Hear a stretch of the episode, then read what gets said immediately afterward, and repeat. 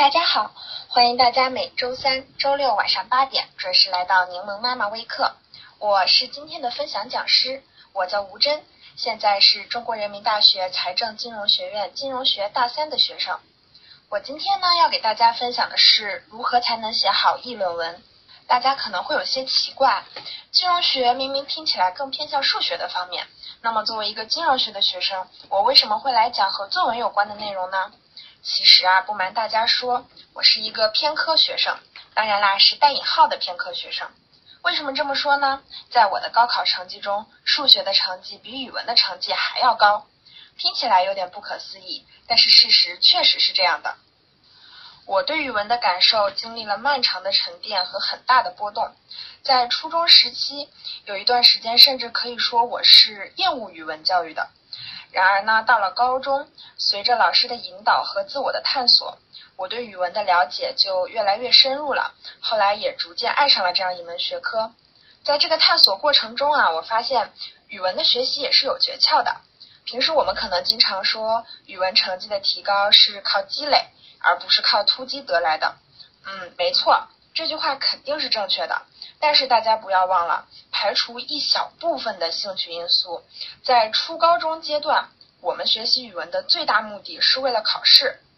而我呢，相信但凡是个考试，就有应试的手段。因此，在这里，我想和大家分享一些关于议论文写作的小小技巧，啊，希望可以借借助这些小技巧来提高大家的作文成绩。那下面我们就进入正题吧。呃，首先我在这里要重申一下议论文的重要性。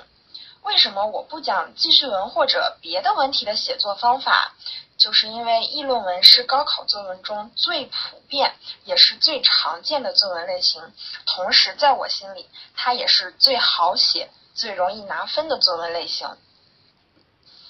啊，我们现在都知道啊，就是高考改革的大方向呢是普遍增加语文科目的成绩，而作文又是我们平时所说的那种所谓能看出一个人真正的语文能力的考试方法，也是高考语文中分数占比最大的一道题。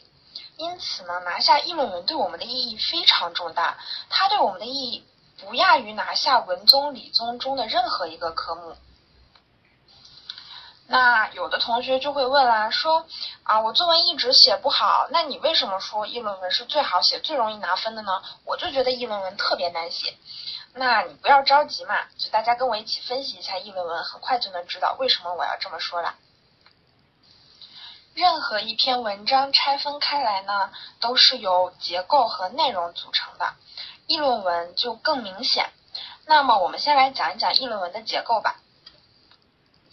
嗯，大家可以看出来，议论文的结构非常简单。这是最简单的一种方法，就是提出你的观点，加两到三个分论点，加结尾。那么一篇文章，我们一共分为四到五段话，每段话开头的第一句都要直截了当的点明本段的中心思想。这样的结构啊，它的好处就是说，它能让阅卷老师一眼就看出你的作文是逻辑清晰的。我们都知道，在真实的阅卷的时候，一个老师大概只有两三分钟的时间来阅读一篇作文，所以一个简单清晰的结构能够给阅卷老师省去很多时间，让他很快的就能读懂你的文章，这样我们就能给阅读老师一个好的印象，能够获得一个更高的成绩。啊，当然啦，我们有一些进阶的结构适用于那些对写作更加得心应手的同学，那就是在这个大体结构不变的基础上，将观点融入结构中，不要直接的点明中心思想。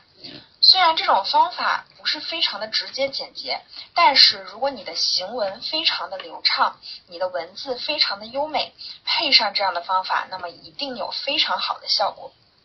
这种高级的结构，我推荐大家去看。有一年江苏省的呃题目，它的作文题目叫拒绝平庸，大概是在一三或者一二年的时候，那次高考作文中有一篇写风沙度的一篇文章，这篇文章就是很好的一个进阶的结构的示例。但是一定要提醒大家的是，这个进阶的结构是适用于对自己的文字非常自信的同学才适用这种结构。一般的同学，我还是推荐第一种简洁明了的结构方式，也就是你在 PPT 上看到的这种方式。虽然简单，但是大家不要觉得简单就是没有用的，这是简单但是有奇效，一定能帮你拿高分的。结构呢是很简单易懂的，我就讲完了。那么接下来我就要回答上面提出的问题了。为什么说议论文是最容易拿分的作文类型呢？因为我们只需要在完整结构的基础上填入具体的内容就好了。内容呢，一般我们是用来证明我们自己的分论点的。在每一个分论点下，我们都需要有具体且详细的内容进行证明。那有的同学又要问啦，说你说具体详细的内容，具体什么样的内容是具体又详细的呢？这就到了我们今天最需要重视的部分，就是关于举例的选择。啊，在这里呢，我建议大家准备十到十五个经典事例。所谓经典事例，就是在一个故事中可以挖掘出不同的角度，套用进很多不同的主题的文章。这些经典事例应该涵盖古今中外，并且是真实发生的事情，而不是我们所谓的那些鸡汤小故事。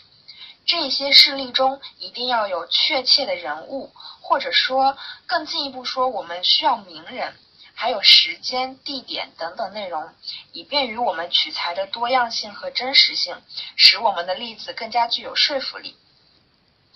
简单的给大家举一个例子，就是在我高中的时候看过一篇讲述辜鸿铭先生学习九国外语的这方法这件事例来说，这个例子呢可以放在是关于学的多还是学的精这样的主题文章，也可以放在关于时间合理安排、高效运用的主题中，也可以放在关于学习方法这一类的主题中，甚至我们可以放在为中华之崛起而读书这样的主题中。那么简单的例子，经过加工，可以放在至少三个不同的主题中，十个例子就可以覆盖三十个不同的主题。这样一来，我们大家对作文的把握就大大的增强了。例子的获取呢，可以通过读者这样的杂志，也可以通过现在很流行的自媒体，也就是我们说的微信公众号。并不是所有玩手机的学习行为都是对学习无用的，这点我体会很深。辜鸿铭先生的这个故事，就是我在高中的时候在很火的那人人网上看见的。很多家长就会觉得，哎呀，孩子玩手机玩电脑就是不对的。其实我觉得不是这样，只要是不沉迷于手机游戏和电脑游戏，那么你在手机和电脑上总能够获取一些相应的知识和信息，说不定哪天我们就用上了呢。除了经典事例之外，我们还可以用自己或者身边的故事进行举例，这样的可操作性就非常大了。因为这是自己的故事，阅卷老师并不知道具体的情况，所以你可以编。但我并不是建议大家瞎编啊，我是建议大家在自己已经发生的经历上进行适当的改编。一定不能瞎编！我要强调的是，一定不能瞎编。瞎编的故事是没有真情实感的，阅卷老师一眼就能看出来。如果是你自己的故事，我相信你一定是有真实的感触的。一个能打动你自己的故事，才能打动阅卷老师，否则一切都是画蛇添足。啊，同样的道理，在大家写简单的句子引用的时候，也可以这么做。名言名句的引用是既简单又能展现你文学素养积累的好方法。这样的积累，我们可以在平时的阅读中获得，也可以通过句子迷这样的网站获取。最重要的是，句子你可以自己写，这是我讨巧的方法啊。可能有的人会觉得这样不好，但是我希望大家不要忘了，我们是应试，我们的目标是多一分就能多打败一操场的人。简单的编写一句符合你观点的名言，冠上一个作家的名字，或者直接写说有一位文人曾经说过也可以。切记这句名言不能太长太复杂，而且最好是外国作家的名字。本国作家的语言呢，它各有各自的特色；外国作家则由于翻译的原因，一句话会有不尽相同的阐释方式，因此更加保险。这算是我的小窍门，大家可以看着决定要不要用哈。说了这么多，其实语文的提高还是和阅读有关，尤其是作文的提高。有些同学一听阅读就头大，觉得读一本书或者小说是很费时费力的一件事情。其实不是这样的，现在手机啊、iPad 这样的电子工具给予了我们碎片化阅读的机会。我相信大家平时在上下学的路上、课间休息的时候都会玩手机的。通过社交媒体，我们也可以进行阅读。无论是微信公众号的推送，还是知乎日报、今日头条这样的 App，都能让我们在不知不觉中阅读到了很多的东西。大家要做的呢，就是当一个观察家，留心阅读中你可以用到的例证、数据、调查研究报告、新闻，然后用到作文中就行。我刚刚说的例子啊，也不一定是关于文史哲方面的。我希望大家看到的例子都是自己真正感兴趣并且记住的。如果你喜欢天文的话，我相信在天文学研究领域和天文学家中，一定有很好的故事可以让你写入作文中。如果你热衷于计算机的话，那么比尔盖茨和斯诺登的故事你一定非常了解。你需要学会的就是将你擅长的东西融入作文中，而不是死记硬背那些你不喜欢的东西。这样的东西你背了也记不住，记住了也不知道怎么用，就是单纯的浪费时间和精力而已。再说了。积累有趣的事例也可以让你变成一个有趣的人，在和同学朋友的聊天当中，你也可以高谈阔论，吸引大家的注意力，何乐而不为呢？我曾经就在课间给我同桌讲希腊神话，后来一吸引了半个班来听我讲故事。毕业之后，仍然有同学记得我当时侃侃而谈，逗得大家前仰后合的场景。语文学习不是你以为的枯燥无聊，如果你找着自己的兴趣点，那么它会很有意思的。我知道大家现在都不爱上语文课，因为有人总觉得语文老师讲课让人昏昏欲睡，大家要么在底下玩手机，要么在写别的作业。但是我觉得语文课是不可或缺的，大家一定要认真上语文课，提高上语文课的效率。语文老师在课堂上的表达都是他们常年的积累，一个语文老师的阅读量是你想象不到的多。老师引经据典的时候。如果你认真记住了，那么这样的学习方法比你自己找例子要强很多很多。我呢，就曾经专门拿一个小本子，然后记下语文老师上课讲的一些小段子啦、名言名句啦。我现在仍然记得，我们老师当时在讲乘凉方案的时候，拿北京和巴黎进行对比，说海明威写巴黎的时候，讲巴黎是一场流动的盛宴。这样的比喻太好了，所以我印象非常深刻，到现在也记得住。这些优美的句子，我自然而然的就运用到了自己的作文里。课堂上的效率一直是被各路学霸强调的，提高其他课程的上上课效率呢，说不定能让你更好的理解和运用新的知识，而提高语文的课堂效率，则能让你更好的获取写作的事例，让你爱上语文。简单的议论文写作技巧呢，我就给大家先介绍到这里。如果大家有什么问题，可以在一会儿的提问环节问我，我一定尽我所能给大家解答。那接下来我要给大家分享的内容是关于错题本的学习方法。关于错题本呢，我相信大部分的同学和家长都不陌生，因为这是一个被很多学校和老师推荐过的非常高效的提高学习成绩的一个方法。我知道有些学校还会专门给同学发错题本，让大家来进行总结和学习。我个人也是觉得啊，错题本对学习非常有用，尤其是理科科目。我现在大三了，学习数学的时候仍然会使用错题本。我觉得吧，用错题本复习的时候非常省时省力。通过对我们自己当初犯的错误的反思和总结，我们就能够清楚的意识到自己为什么会犯错，错误的原因是什么，从而有效的避免在以后的考试中再次出现相同的错误。但是呢，在我的想法中，错题本并不是大家所谓的一股脑把错题抄上，然后把答案写上。我觉得吧。如何制作错题本和如何进行反思，都是我们需要修改的部分。那下面我就给大家讲一讲我是怎么对待错题本的。首先呢，我们要知道错题本是如何制作的。就像我刚才说的那样，我们并不是把所有的错题都抄上，然后写上答案，错题本就这样完成了。我们要明确的第一步是哪些内容我们能写进错题本里面。每天啊，我们都会在作业和考试中遇到各种各样的错题，各种类型的，大的小的都有。如果我们眉毛鼻子一把抓，那么肯定是低效率而且没有用的。写进错题本的题目一定是要典型的，要么是典型的错题，要么是典型的知识点。从这个角度来说呢，首先我们一定要写进去的就是正式考试中我们出现的错题。我想说明的是，嗯，平时作业中我们遇到的错题吧，它很有可能是一些比较偏难怪的题。为什么这么说呢？因为有些练习册是出题组他自己编写的，权威性就要相对打折扣。在这种情况下的错题就有可能不太典型了。因为练习册吧，它是为了查漏补缺的，一定会有比较偏僻的知识点。但是考试都不一样了，考试题目有百分之九十都是在考主干知识点的内容，而且都是经过教研组的老师认真研究往年的考卷和往年出题人的思路进行的模拟。这些题目啊，它不仅是典型的知识点，而且，嗯，这些题目中也比较容易出现漏洞，就是我们平时学习中的漏洞。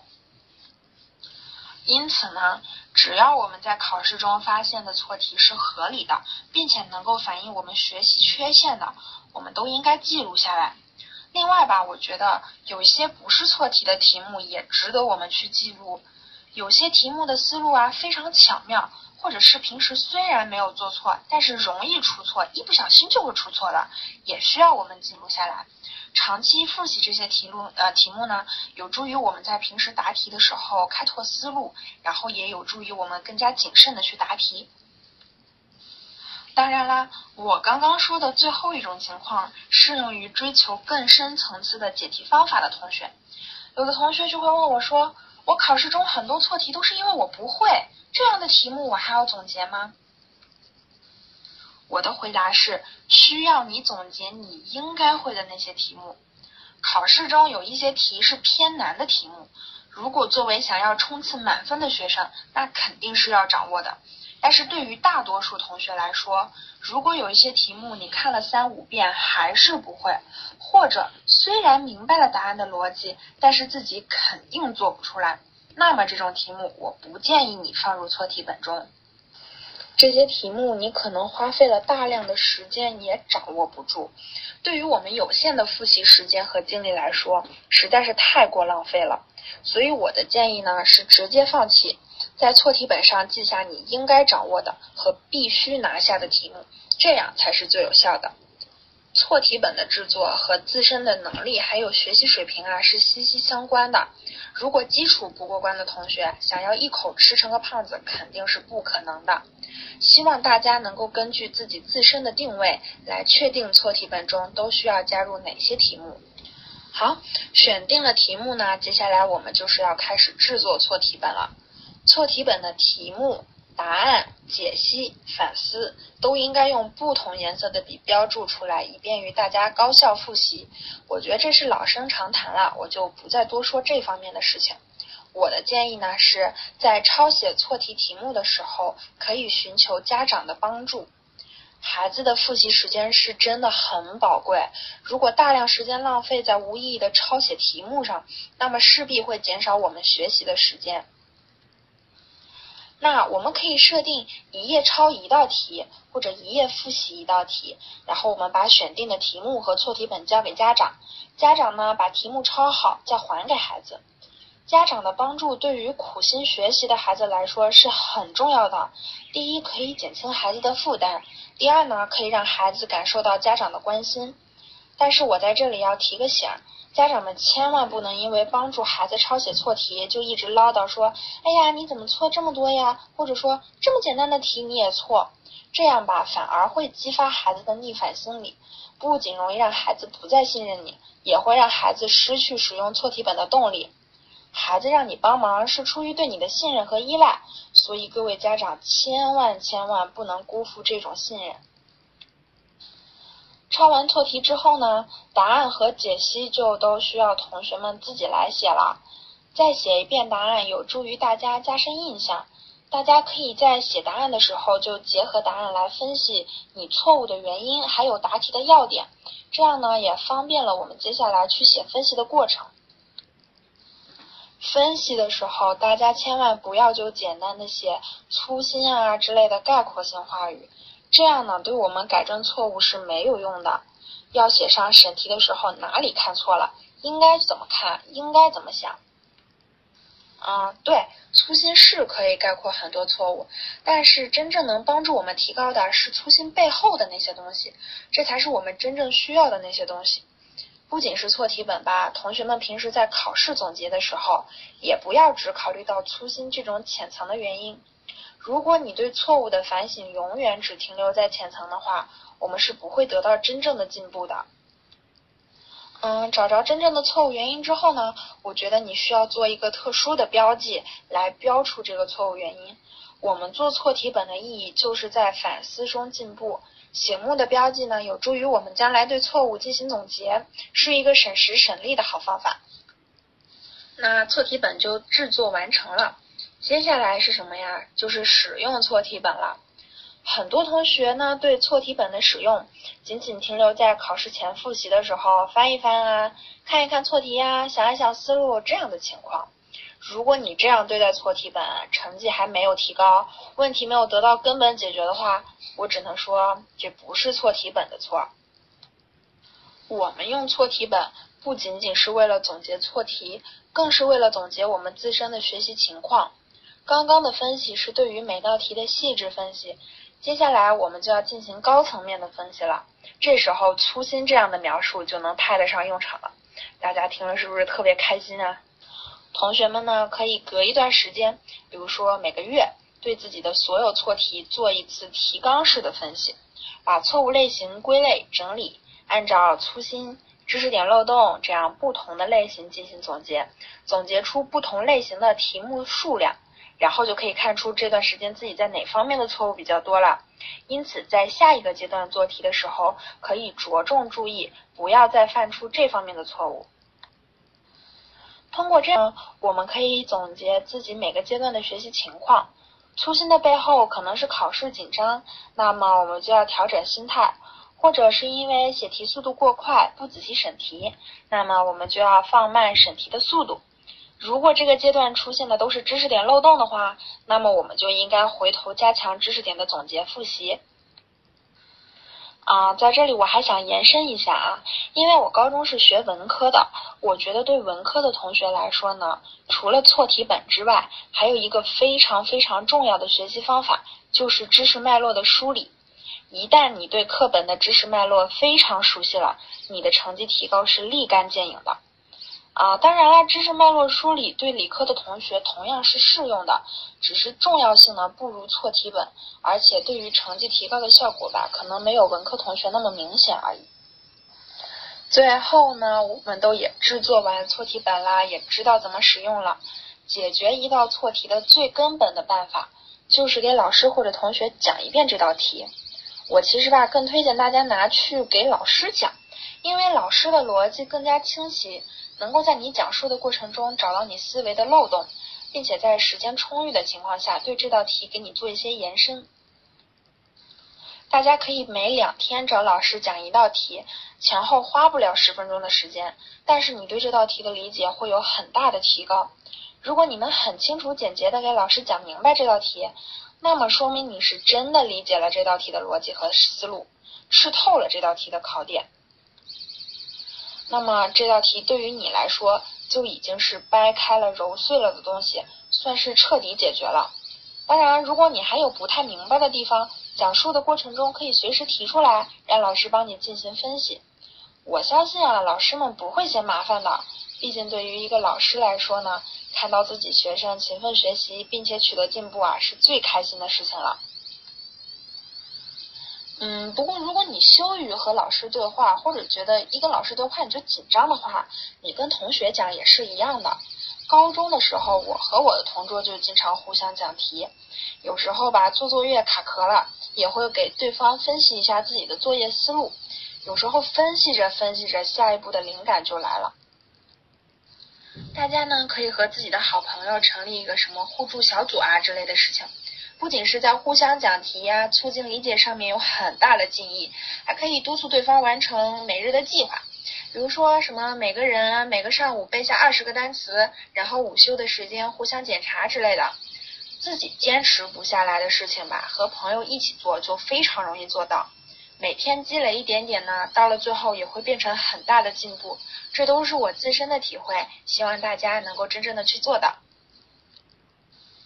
最后呢，我想要提醒大家一个小的问题：错题本哈，最好是按照阶段划分的。在高一和高二的时候，最好是每个学期一本，因为每个学期学习的进度都不一样。高一在啊，在高一高二的时候，所以呢，上学期的错题一般来说对于下学期没有什么参考价值。但是高一高二的错题对于高三还是有一定作用的。不过按照我自己的经验呢。到了高三吧，你再回头去看高一高二的错题，你就会发现高一高二其实错的都是非常非常基础，然后你高三不会再出错那种题。往往因为大家在高三集中复习还有集训式的学习当中吧，自然而然会有一个很大的提升。如果你是出现这种情况，发现高一高二错的都是高三不会再错的题目了，那这时候。你需要关注的错题就是卡住你冲刺拿分的那部分错题，而不是高一高二的基础错题了。当然啦，如果你高一高二的错题类型到了高三就仍然经常犯的话，那么我觉得你一定要。就是多多关注一下这类型的题目了，因为这明显就是你的短板，不解决的话你就得不到突破，你的成绩永远都会卡在你这个短板上面，就是知识点的问题了，很有可能。所以我建议大家还是像我刚才说的，回去认真梳理一下知识点。我自己对于错题本真的有很多很多想说的，不过呢，作为文科生嘛，我们每一道错题真的是。字数都非常非常的多，不仅是题目的字数多，答案的字数也多，所以我的错题本真是厚厚的一摞。高中三年积累下来非常非常多的错题，然后呢，我是真实的切身体会啊，我觉得错题本对于大家的复习是非常有用的。我今天给大家提的一些关于错题本的建议呢，也是从我自身的学习角度出发，希望能够给大家一些改进的空间吧。和一些改进的思路可能。